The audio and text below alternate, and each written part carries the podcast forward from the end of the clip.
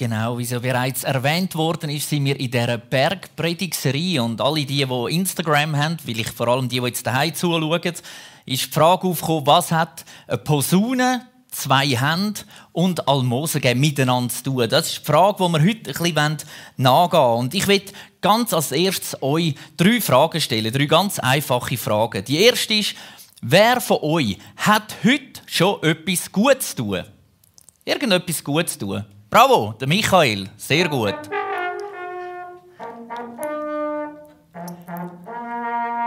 Wunderbar.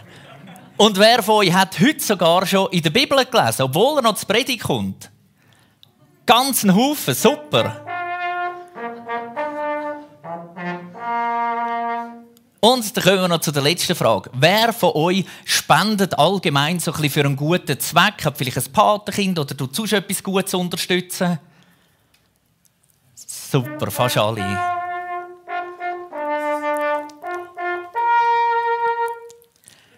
Vielen herzlichen Dank auch dir, Daniel, für deinen Einsatz.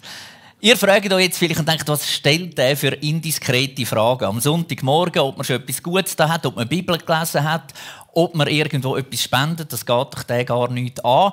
Aber es hat eben alles irgendwie etwas miteinander zu tun. Und zwar, wenn wir heute uns eben an einem Thema widmen von der Bergpredigt, was heißt vom Almosen geben. Und was ist denn das und warum und wie funktioniert denn das?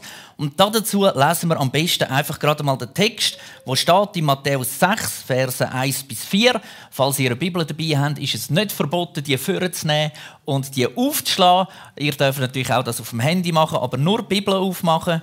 Und auch ihr daheim natürlich dürft euch da beteiligen. Matthäus Kapitel 6, Verse 1 bis 4 lese ich euch vor. Nehmt euch in Acht, wenn ihr Gutes tut, dann tut es nicht öffentlich, nur damit ihr bewundert werdet. So wie ihr vorher da alle aufgehoben, äh, habt. In diesem Fall dürft ihr nicht erwarten, von eurem Vater im Himmel belohnt zu werden. Wenn du einem Bedürftigen etwas gibst, posaune es nicht heraus, wie es die Heuchler tun, die in den Synagogen und auf den Straßen mit ihren Wohltaten angeben, nur um die Aufmerksamkeit auf sich zu ziehen. Ich versichere euch, das ist der einzige Lohn, den sie jemals dafür erhalten werden. Wenn du jemandem etwas gibst, dann sag deiner linken Hand nicht, was deine rechte tut Gib in aller Stille und dein Vater, der alle Geheimnisse kennt, wird dich dafür belohnen. Soweit der Text, den wir heute miteinander anschauen aus der Bibel. Und eigentlich sehen wir schon im Vers 1, wo Jesus genau darauf will. Er sagt, nehmt euch in Acht. Achtung, passet auf, es passiert schnell, sind vorsichtig, ruft Jesus seine Jünger zu. Und nachher kommen so Abschnitte in dieser Bergpredigt, wo er drei verschiedene Themen aufnimmt. Und bei jedem von denen sagt er immer, passet auf. Das sind die drei wichtigsten jüdischen Frömmigkeiten, sagt man dem auch. Ich habe euch da ein Bild mitgebracht. Ihr seht da, das Geld, das Almosen geben, war eines von diesen Frömmigkeiten. Das zweite, das Gebet. Und das dritte, das Fasten. Und wir werden also jetzt die nächsten drei Sonntage uns mit dem beschäftigen. Heute ist es Almosen geben, nächsten Sonntag geht es ums Betten und nachher geht es noch ums Fasten.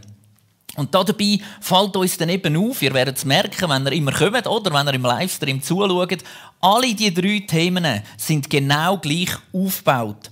In jedem von diesen Beispielen nennt Jesus zuerst einmal, was die Jünger nicht machen sollen. Er warnt sie davor, dass sie irgendetwas tun, einfach nur zum gut dastehen, zum Heucheln, zum etwas sein, wo sie eigentlich nicht sind. Und da greift eigentlich Jesus zurück auf Matthäus 5, Vers 20. Das haben wir auch schon angeschaut innerhalb von dieser Bergpredigserie. Es geht dort um die Gerechtigkeit, wo Jesus sagt, aber ich warne euch, nur wenn eure Gerechtigkeit die der Schriftgelehrten und Pharisäer weit übertrifft, dürft ihr ins Himmelreich hinein. Im Neuen Testament ist es so, dass Jesus immer wieder die Pharisäer und Schriftgelehrten rauspickt und sie immer wieder herstellt als Heuchler, als solche, die es nicht ernst meinen, als solche, die eben nur den Ski wagen. Wir haben das auch schon gesehen beim Thema Gesetz, wie viele Gesetze das sie eingeführt haben und das Gefühl haben, wenn wir alle diese Gesetze halten, dann sind wir eben wirklich die, die fromm sind, die, die glauben. Und darum sagt Jesus auch in Matthäus 23 mehrmals direkt zu diesen Leuten, ihr seid Heuchler. Stellt euch mal vor, irgendjemand käme zu euch, also wenn wir jetzt sagen, Jesus käme und würde für dich herstehen würde sagen, hey, du bist ein Heuchler. Und du meinst eigentlich bis zu dem Zeitpunkt, dass du doch eigentlich die Oberschicht bist, einer der ganz Heiligen. Und Jesus kommt, so geht das nicht. So geht das nicht. Heucheln ist eigentlich nichts anderes, als etwas Besseres zu sein, wie man ist. Vielleicht anders gefragt, wer von euch hat schon mal beschissen bei einem Spiel? Genau, die ganz Mutigen heben jetzt auf und alle anderen, die nicht aufgehoben haben, haben wahrscheinlich irgendwann, was Kinder sind, auch mal ein bisschen, ja, vielleicht sagen wir nicht beschissen, geschummelt oder so. Genau, und das ist eigentlich Heucheln. Man tut etwas besser verkaufen, als man ist. Man kennt das vielleicht, man geht Minigolf spielen in einer Gruppe und einer hat einfach irgendwie einen halben Schlag pro Bahn, wenn man es zusammenzählt und merkt, das stimmt irgendetwas nicht. Der hat irgendwie, der Kunde vielleicht auch nicht so gut rechnen, aber vielleicht hat er auch einfach irgendwie sich ein bisschen besser darstellen Und das ist Heucheln, wenn man irgendetwas darstellt, was eigentlich nicht so ist. Und ich glaube, das ist ganz ein wichtiges Thema. Da gehen wir jetzt nicht näher darauf ein, aber gerade in der aktuellen aktuellen Zeit. Auch wieder mit äh, sozialen Medien, mit Instagram, Facebook, TikTok, Snapchat und so weiter. Alles zusammen Möglichkeiten, sich besser darzustellen, wie man eigentlich ist. Man tut noch irgendeinen Filter drauf, dass die Fältchen weg sind im Gesicht, auch wenn es nachher furchtbar aussieht aber die Fältchen sind weg. Man war irgendwo, man tut die Wölkchen wegretuschieren, weil der Blauhimmel ist schöner, wie wenn es noch zwei Wölkchen hat und so weiter. Man versucht, etwas besser darzustellen, als man ist. Und man könnte sagen, die Pharisäer, die haben dann noch kein Insta, Snapchat, TikTok und so weiter gehabt, sondern die haben einfach im Glauben versucht, etwas besser darzustellen, als eigentlich sie sind. So fangen also die drei Beispiele an, Almosen geben, beten und fasten. Und dann kommt immer das gleiche Urteil. Ich versichere euch, das ist der einzige Lohn, den sie jemals dafür erhalten werden. Der Applaus von den Menschen, das beachtet werden von den Menschen, irgendwie das Wow, du bist aber gut, das ist das Einzige, was sie je werden überkommen. Nachher geht es weiter und Jesus gibt eine positive Belehrung und sagt zum Beispiel, wenn du das machst, dann mach so und so. Wenn ihr das macht, dann macht es so und so. Und es endet immer ganz am Schluss mit dem ermutigenden Wort, Gott, dein Vater, wird dich dafür belohnen. Also es gibt immer die vier Punkte, ihr werdet das sehen in den nächsten drei Predigten, die sich durchziehen. Und heute geht es jetzt aber also um das Almosen geben. Oder man könnte auch sagen Wohltätigkeit. Wohltätigkeit ist noch spannend, wenn man das Wort anschaut, vom biblisch-griechischen Eleemosine heißt das, ganz ein mühsames Wort. Und das ist abgeleitet von Barmherzigkeit. Barmherzigkeit und heißt aber nebendran auch noch Erbarmen haben und Mitleiden. Also nicht einfach nur irgendwo, oh, das ist jetzt aber noch schade. Ich gebe dir etwas, dann haben wir Almosen gegeben oder sind wir wohltätig gewesen, sondern Mitleiden. Wirklich Schmerz haben, wenn man das sieht. Und im Wort Gottes ist noch spannend, gibt es nie die Ableitung, dass es einfach mit Geld machen da wäre. Bei uns gibt es ja das vieles Almosen geben, wohltätig sein, das ist noch viel einfach, man spendet. Ich spende für irgendetwas oder Glückskette zum Beispiel, ist mir in den Sinn gekommen, so eine Institution, wo man irgendwo ein Unglück war, ein Tsunami oder was auch immer, da hat es so Tage gegeben, so Spendenaufrufe und da haben alle Leute dieser Glückskette können spenden und da sind Millionenbeträge zusammengekommen. Und das ist super. Ich sage überhaupt nicht, dass das falsch ist. Aber das ist einfach nicht ein Mitleiden gewesen, wahrscheinlich bei vielen, sondern das ist ein Spenden gewesen. Ich gebe Geld, aber ich weiß nicht, wie fest, dass die Menschen mitgelitten haben mit den Bedürftigen. Und das ist eigentlich das Wort, das die Bibel braucht. Sie sagt, hey, bis mitleidend. Und Hilfe zur damaligen Zeit in materieller Not ist extrem wichtig oder wir wissen es hat keine Krankenversicherung gegeben, keine Arbeitslosenversicherung keine Sozialversicherung all die Netze, wo man heutzutage relativ gut kann Menschen aufheben, auffangen, die hat es zur damaligen Zeit nicht gegeben. Also umso wichtiger ist der Punkt gewesen, dass Menschen Geld gespendet haben, Almosen gegeben haben oder eben irgendwo Anteil genommen haben. Aber ich glaube auch heute noch, wenn wir wirklich heranschauen auf dieser Welt, es gibt noch sehr viel Not, es gibt sehr viel Elend und darum glaube ich, ist es extrem wichtig, dass wir zum einen unsere Augen nicht zumachen, aber auch unser Portemonnaie nicht. Wir in der Schweiz, wir leben in einem extrem gesegneten Land. Es gibt plus minus 8% auf der ganzen Welt, Menschen 8%, die es so gut haben wie wir. Und 92% haben es wesentlich schlechter, bis, bis ganz, ganz, ganz, ganz traurig. Und wir vergleichen uns oft noch mit diesen 7% oberhalb von uns und sagen, ja, da gibt es aber noch solche in diesen 8%, die es besser haben wie ich, anstatt dass wir auf die 92% schauen. Und darum, glaube ich, ist es ein wichtiger Punkt. Und dass man sich ein bisschen versteht, was damals passiert ist, wenn wir mal die jüdische Wohltätigkeit anschauen. Die jüdische Wohltätigkeit, die hat nämlich wie folgt stattgefunden. Da ist man eigentlich fast gezwungen worden, öffentlich zum etwas zu geben. Das ist wie folgt abgelaufen. Man hat eigentlich aufgrund von dem, was man gegeben hat, hat man nachher abgeleitet, wie fromm das eine ist, respektive wie gerecht das eine ist in seiner Schicht, in seinem sozialen Umfeld. Und nach dem Gottesdienst, also stellt euch vor, wir wären da heute fertig. Also ich hätte ein mega spannendes Experiment gefunden, aber wir lassen es, keine Angst. Nach dem Gottesdienst ist jeder Einzelne gekommen und hat gesagt, wie viel das er gibt. Also da ist man aufgestanden und hat gesagt, ich gebe heute 100 Franken.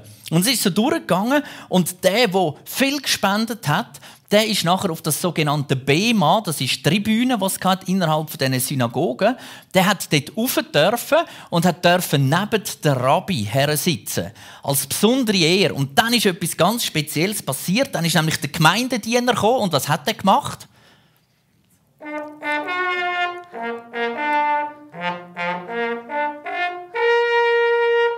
Genau, der hat umgeposaunet. Der Gemeindediener hat umgeposaunet und der Grund dahinter war, der hat posaunet, um die himmlischen Welten darauf aufmerksam zu machen, dass da eine gute Tat passiert ist. Oder? Und jetzt merkt ihr schon, von wo der Begriff kommt. Man soll das Zeug nicht umposaunen. Oder das ist einer, der alles im Zeug umposaunet. Das ist, man hat mit dieser Posaune aufmerksam gemacht und gesagt, hey, da hat jemand etwas Gutes zu tun. Und das ist noch weitergegangen. Das war nicht einfach im Gottesdienst fertig, sondern nachher, wenn ihr wieder ins Gestad runtergegangen wäret, wäre Daniel zum Beispiel vor euch hergelaufen und hat immer mal wieder posaunet, da durch die Gassen durch, dass die Leute gewusst haben, hey, wow, du hast heute in der Synagoge wirklich etwas Gutes da. Das ist Wohltätigkeit. Du hast gespendet. Und so ist es zur damaligen Zeit der Brauch in der Synagoge. Das ist eigentlich was man unter Wohltätigkeit verstanden hat. Und das ist das, was Jesus verurteilt hat, wo Jesus gesagt hat, das geht so nicht. Es kann nicht sein, dass das das Ziel ist, dass man in einer Synagoge, in der Kirche allgemein, dass man so wichtig tut mit dem, was man gemacht hat, was man gegeben hat. Und ich weiß nicht, mir wäre es mega peinlich, wenn irgendwo einer am Zeug posaunet vor mir her oder so. Wir kennen andere Geschichten in der Bibel, wo das auch gar nicht gut rausgekommen ist, wo, wo einer hat müssen am anderen vorausrennen und sagen, so ehrt der König einen Mann, der Gutes da hat. Und von dort her äh, bin ich froh, dass wir das heute nicht mehr so machen. Aber es gibt gleich Länder, gerade auch in Afrika zum Beispiel. Ich war mal in Afrika, in Burkina Faso. Und dort war es nicht so, dass man den Betrag gesagt hat, aber dort hat man den Opferstock vorne auf der Bühne gehabt. Und dann war da eins Getänzel, also auch nicht Corona-konform in der heutigen Zeit, aber damals hat es das ja noch nicht gegeben, zum Glück. Und da ist jeder vorgekommen und ist durch den Mittelgang und hat da geschwungen, Fahnen und Nötli und gemacht und da und dort eingeladen und das war ein Zeug. Und das war so ein Feiern von Gehen. Und das kann gut haben, wenn man das positiv beleuchtet und wirklich ein Fest daraus macht und sagt, ich bin froh und dankbar, kann ich gehen. Aber es darf nie darum gehen, dass mir die Leute zujubeln, weil ich ein Wohltäter bin und weil ich etwas Gutes gemacht habe. Und das ist das, was Jesus sagt. Jesus sagt, hey, macht, aber denkt gar nicht darüber nach. Macht nicht so ein Aufsehen um das, sondern es ist eigentlich völlig normal in eurer Natur, dass ihr eben so Sachen macht. Es zeigt auch auf, Wohltätigkeit, Almosen geben, das ist nicht etwas, eine Leistung, die wir erbringen können. Es geht nicht um Werk, die wir tun sollen, dass wir bei Gott angenommen werden. Oder dass wir noch mit Posaunen blasen, dass Gott überhaupt merkt, dass man jetzt da eine Wohltat da hat. Das ist ja schon ironisch irgendwo in der Kirche. Sondern es geht darum, dass wir von ganzer Hingabe eben unseren Nächsten helfen, sie unterstützen. Das ist eine Frucht vom Glauben. Wohltätig sein, Almosen geben, eben den Nächsten lieben. Und das pure Gegenteil also von dieser echten Hingabe, die Jesus hat wollen, sind eben die Spendengalas oder die Wohltätigkeitsveranstaltungen. Das gibt es ja auch heute noch. Da gibt es so Wohltätigkeitsveranstaltungen und dann liest man so, wer jetzt alles dabei ist. Das ist so das Hu ist Hu von dieser Welt. Jeder, der irgendwo Geld hat, wo Bedeutung ist, du versuchst ja auch nur die einzuladen. Also mich hat jetzt noch nie einen einladen Also irgendeine grosse Wohltätigkeitsveranstaltung. Äh, genau, vielleicht der Daniel, weil der kann Posaunen blasen, aber äh, sonst lädt man dort eigentlich Menschen ein, die einen Haufen Geld haben. Und ich weiß nicht, ob ihr es gewusst habt, aber es gibt sogar so Ranglisten im Internet, wo man kann schauen kann, welche Privatpersonen das bis jetzt in ihrem Leben am meisten Geld gespendet haben. Das ist ganz verrückt, das ist schön aufgelistet. Da sehen wir, es gibt so eine Organisation, die das zusammenfasst, all die Spenden von Wohltätigkeitsgesellschaften. Und da kann man schauen, wer hat wie viel gespendet, wer ist da Erste. Mit Abstand sind die einen die Ersten, dann kommen irgendwann die Zweiten. Und man sieht dort auch spannenderweise, wer das nachher äh, das Geld bekommen hat, in welche Länder das, das fließt. Auch da gibt es Auswertungen und es ist noch spannend, um das mal anzuschauen. Aber das ist eben das, was Jesus sagt, hey, um das geht es nicht. Um das geht es nicht wirklich. So eine rasche äußerliche Hilfe, oder? wo man einfach so vom eigenen Überfluss noch etwas gibt. Und ich weiß nicht, ob ihr das auch kennt, aber mir geht das manchmal auch so. Wenn man irgendwo ist, gerade in einer größeren Stadt, vielleicht es kommt ein, ein randständiger Obdachloser, oft sieht man das schon, diesen Leuten, dass es ihnen nicht so gut geht und sie fragen, ob sie ein bisschen Münze dürfen haben. Und wenn es ganz hoch kommt, dann kommen sie von mir ein bisschen Münze über, wenn ich nicht gerade schon vorher Zeiten wechseln können aber Mitleid haben mit dem, irgendwo mir Zeit nehmen, die Person einzuladen auf einen Kaffee, wirklich mein Herz zu teilen und ihr Herz zu spüren, das gibt es nicht. Oder sehr selten. Und ich glaube, das ist das, was Jesus sagt. Dünnt nicht einfach oberflächlich etwas geben vom Überfluss, sondern dünnt eben wirklich Mitleid haben, mit diesen Personen mitleiden. Es geht eben darum, um Selbstopferung. Almosen geben im Urtext ist auch Selbstopferung. Sein Leben hergeben und einem Mitmensch zu helfen. Und mir ist es so bewusst worden, es geht bei der Wohltätigkeit, beim Almosen geben, beim Spenden, es geht nicht um Selbstdarstellung, sondern es geht um Selbstopferung. Und es geht eben auch nicht um Opfer, äh, sondern es geht um Opfer und nicht um Gaben. Verstehen Sie Unterschied? Das Opfer ist etwas, das mir wehtut, wenn ich etwas gebe. Das ist ein Opfer. Das andere ist einfach geben vom Überfluss, den ich kann, gebe ich noch etwas ab. Und ich glaube, das ist wirklich wichtig, dass man das irgendwo versteht. Jemand hat einmal gesagt, der raffinierteste Betrug ist, wenn frommes Wohltätigkeit üben zum Mittel wird, sich selber zu sehen und das Gefühl zu nähren, ich habe etwas Edles getan. Ich bin besser als die anderen. Wenn alle so wären wie ich, dann würde es besser aussehen in der Welt. Das ist das, wo Jesus sagt, es geht nicht um das. Es geht darum, dass ihr wach sind, dass ihr euer Verhalten, euer Tun prüft, Beweggründe dahinter, wieso dass man eben etwas gibt, wieso dass man wohltätig ist. Geht es nur darum, zum gesehen werden von anderen Menschen oder geht es darum, weil wir wirklich das Bedürfnis haben? Jesus sagt, wer aufs Lob der Menschen spekuliert, wem das wichtig ist, der wird es überkommen. Aber es ist alles, was er überkommt. Er wird nicht mehr überkommen. Wer aber sagt, das Lob vom Mensch ist mir nicht so wichtig, der wird von Gott nachher geehrt werden. Und ich glaube, wir können uns gar nicht vorstellen, was das einmal wird heißen, wenn wir geehrt werden von Gott. Das ist nicht einfach ein bisschen Applaus und Klatschen und das haben wir noch gut gemacht und nächste Woche ist es ein anderer, der es besser gemacht hat, sondern das wird ganz anders sein. Das wird etwas sein, was uns völlig völlig aus den Socken haut, wo wir nicht mehr werden irgendwo etwas können sagen, wenn Gott, so wie wir es auch lesen im Zephania 3,17, über uns jubelt, wenn die himmlischen Herrscher über unserem Leben jubelt und uns willkommen heißen und begrüßen. Ich glaube, das ist etwas, wo wir uns nicht vorstellen können. Und um das geht es. Und oft ist es so schwierig, unsere Beweggründe auch irgendwo einzuordnen. Also auf die einen Seite wenn wir ja etwas Gutes tun und, und, und wollen das ja auch für Gott machen. Aber irgendwo ist es doch auch ganz schön, wenn es die anderen irgendwie noch so ein bisschen sehen. Oder in der Welt sagt man, tue Gutes und sprich darüber. Das ist das, was man doch eigentlich lehrt. Und man könnte sich auch die Frage stellen, ja, also was ist denn genau das Problem, wenn man davor redet? Und in der Bibel ist ganz spannend. Ich werde ganz kurz drei Sachen anschauen. Drei Bibelstellen, wo es eben darum geht, Gott schaut nicht an, was wir machen, also respektive wie viel das wir spenden, wie wohltätig das wir sind, sondern Gott schaut unser Herz an. Und da ist natürlich zum einen der Klassiker dabei, 1. Samuel 16, Vers 7.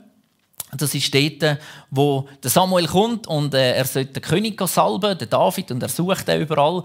Und dann lesen wir, doch der Herr sprach zu Samuel, lass dich nicht von seinem Äußeren oder seiner Größe blenden.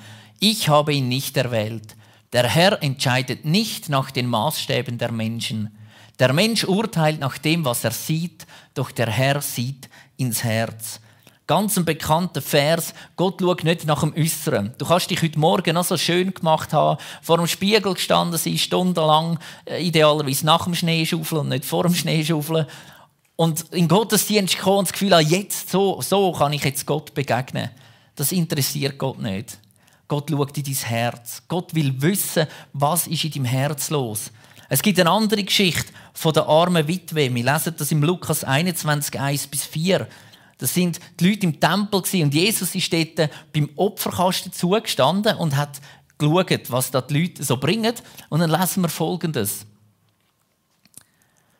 Während Jesus im Tempel war, sah er zu, wie die reichen Leute ihre Spenden in den Opferkasten legten. Da kam eine arme Witwe und warf zwei kleine Münzen ein. Ich versichere euch, sagte er, diese arme Witwe hat mehr gegeben als alle anderen denn jene gaben nur einen Bruchteil von ihrem Überfluss. Sie aber, arm wie sie ist, gab alles, was sie besaß. Auch da kommt wieder das zum Zug. Es geht nicht darum, wie viel das wir geben, sondern auf die Herzenshaltung. Sie hat alles gegeben, was sie hat und hat Gott vertraut, dass er sie versorgt. Es ist ein Opfer und nicht ein Abgeben aus ihrem Überfluss. Und Jesus sagt, das wird belohnt werden. Gott schaut aufs Herz. Und auch heute Morgen bei dir und bei mir. Und nicht nur heute, sondern auch morgen und jeden Tag, wo wir leben. Gott schaut auf unser Herz. Was sind Beweggründe? Und es gibt nochmal ganz eine spannende Geschichte, wo Gott das Herz von jemandem anschaut. Das Volk Israel ist im Alten Testament, im Richter lesen wir das, im Richter Kapitel 6, Geschichte vom Gideon. Das Volk Israel hat wieder mal nicht gemacht, was sie sollen. Und äh, das gibt es ja immer wieder im Alten Testament. Und dann lesen wir dort so eine Stelle, die haben sich immer müssen verstecken Die haben sich so müssen in Berghöhlen verstecken, weil die Midianiter, die sind immer wieder gekommen. Kurz nachdem sie geerntet haben, sind die Midianiter gekommen, zack, ins Land hier, haben alles weggenommen. Sie sind wieder zurückgerannt in die Höhle, haben sich versteckt. Die Midianiter haben alles mitgenommen, sind wieder gegangen. Und das hat sich immer so wiederholt. Und dann lesen wir ganz spannende Begegnung. Das war nämlich der Gideon dort, der ist aus der Höhle rausgeschlichen, ist äh, dort zu einem Feld gegangen und ist dort Korn dreschen. Und hat gedacht, ich, ich mache das schnell und dann zack, wieder zurück in die Höhle, dass mich ja niemand verwünscht. Und dann passiert folgendes, Richter 6, 11 und 12. Da kommt der Engel des Herrn und setzte sich unter die geweihte Eiche bei Ofra. Sie gehörte Joasch aus der Sippe ab Jeser. Gideon, der Sohn von Joasch, drosch gerade Weizen unten in der Kelter, um es vor den Midianitern in Sicherheit zu bringen. Der Engel des Herrn erschien ihm und sagte, der Herr ist mit dir, tapferer Held. Der Gideon, müsst ihr euch vorstellen, der hat sich versteckt, der kommt aus dieser Höhle rauszuschleichen, geht dort runter, sein Getreide machen, da hockt da ein Fremder und der sagt, du tapferer Held. Und der Gideon hat wahrscheinlich gedacht, wenn du wüsstest, wie ich die Hose voll habe, wie ich Angst habe, wie ich mich eigentlich immer verstecke und jetzt nur schnell rausgekommen bin, damit ich kann zu essen holen wo ich wieder kann verstecken kann. Und der Engel kommt und sagt, du tapferer Held. Der Gideon ist in dem Moment, er ist alles andere als tapfer. Aber der Engel hat gesehen, was er für ein Herz hat. Und wir wissen Geschichte nachher, was mit dem Gideon passiert ist, wie er zu einem Anführer geworden ist, wie er Schlachten gewonnen hat, im Vertrauen darauf auf Gott. Gott hat sein Herz gesehen und hat gewusst, das ist eine von diesen tapferen Helden. Und das ist das, was ich mir wünsche, für uns alle, für jedes Einzelne, dass Gott uns anschaut, unsere Herzen anschaut und sagt, hey, du tapferer Held. Nicht du, der so grosse Taten gemacht hast, sondern so wie du jetzt bist, in deiner Schwachheit in, in, dem in deinem Unvermögen irgendwo in deiner Angst kommt der Engel und sagt, du bist ein tapferer Held. Und das ist das, was Gott in uns sieht. Unsere Augen sehen manchmal ganz etwas anderes. Wenn wir in den Spiegel schauen, da sehe ich manchmal gar nichts von tapferen Held. vielleicht noch ein verstrubelter Flüchtling oder so, wenn ich mich am Morgen anschaue, aber nicht tapferer Held. Und darum, unsere Augen täuschen uns manchmal. Ich habe euch ein Bild mitgebracht. Genau, ein wunderschönes Dörfli. Wer von euch kennt das Bild oder das Dörfli? Genau, niemand, das ist super. Vielleicht bei euch daheim jemand. Äh, ich war da mal, das ist aber schon Jahre, Jahre her. Das ist in Malta. Auf der Insel Malta gibt es so ein Dörfli, das heißt Sweet Haven. Sweet Haven Village oder eben auch ganz bekannt als Popeye Village. Alle die, die Popeye kennen, der, der Seemann, der gerne Spinat isst, da ist der Film gedreht worden. In dem Dörfli, da wohnt niemand. Das ist einfach ein Dörfli, das aufgebaut worden ist als Ski, als Kulisse für den Film. Und jetzt ist etwas ganz Verrücktes passiert. Das Dorf ist abgebrannt. Dann können wir sagen, okay, ist ja nicht so tragisch, wohnt ja niemand da. Ja, was hat man gemacht? Man hat es eins zu eins wieder aufbauen. Für was? Es ist nur Kulisse, es ist nur Ski. Es, da wohnt niemand. Es ist nochmal abgebrannt. Das ganze Dorf. Und was haben wir gemacht? Man hat es nochmal aufbauen. Für nichts. Es wird kein Film mehr drehen, nichts. Es ist einfach. Die Menschen kommen schauen dort, wie es war. Dort, wo sie den Film getrüllt haben. Menschen sind interessiert, um die Fassade anzuschauen. Was das man da so schön aufgestellt hat. Hinten dran ist nicht viel. Bei den einen sind wirklich nur die Fassaden und hinten dran ist gar nichts in dem Haus. Aber man hat es immer wieder aufgerichtet. Es ist abgebrannt, man hat es wieder aufgerichtet. Und jetzt denken vielleicht, ja, die, die Malteser oder wie sagt man denen, Maltaner oder äh, einfach denen dort, äh, diesen Insulaten da, das sind schon noch komische, dass die das immer wieder aufbauen. Aber sind wir herrlich, was machen wir in unserem Leben nicht oft genau das Gleiche? All unser Sein bricht irgendwo zusammen und wir versuchen krampfhaft alles wieder aufzurichten, so wie es voran war. Wir tun die Fassaden wieder schön anstreichen, dass ja niemand etwas merkt. Und beim nächsten Mal, was zusammenbricht, anstatt dass wir einfach sagen, wir lassen es sein, wir fangen wieder an. Mehr Schein als Sein.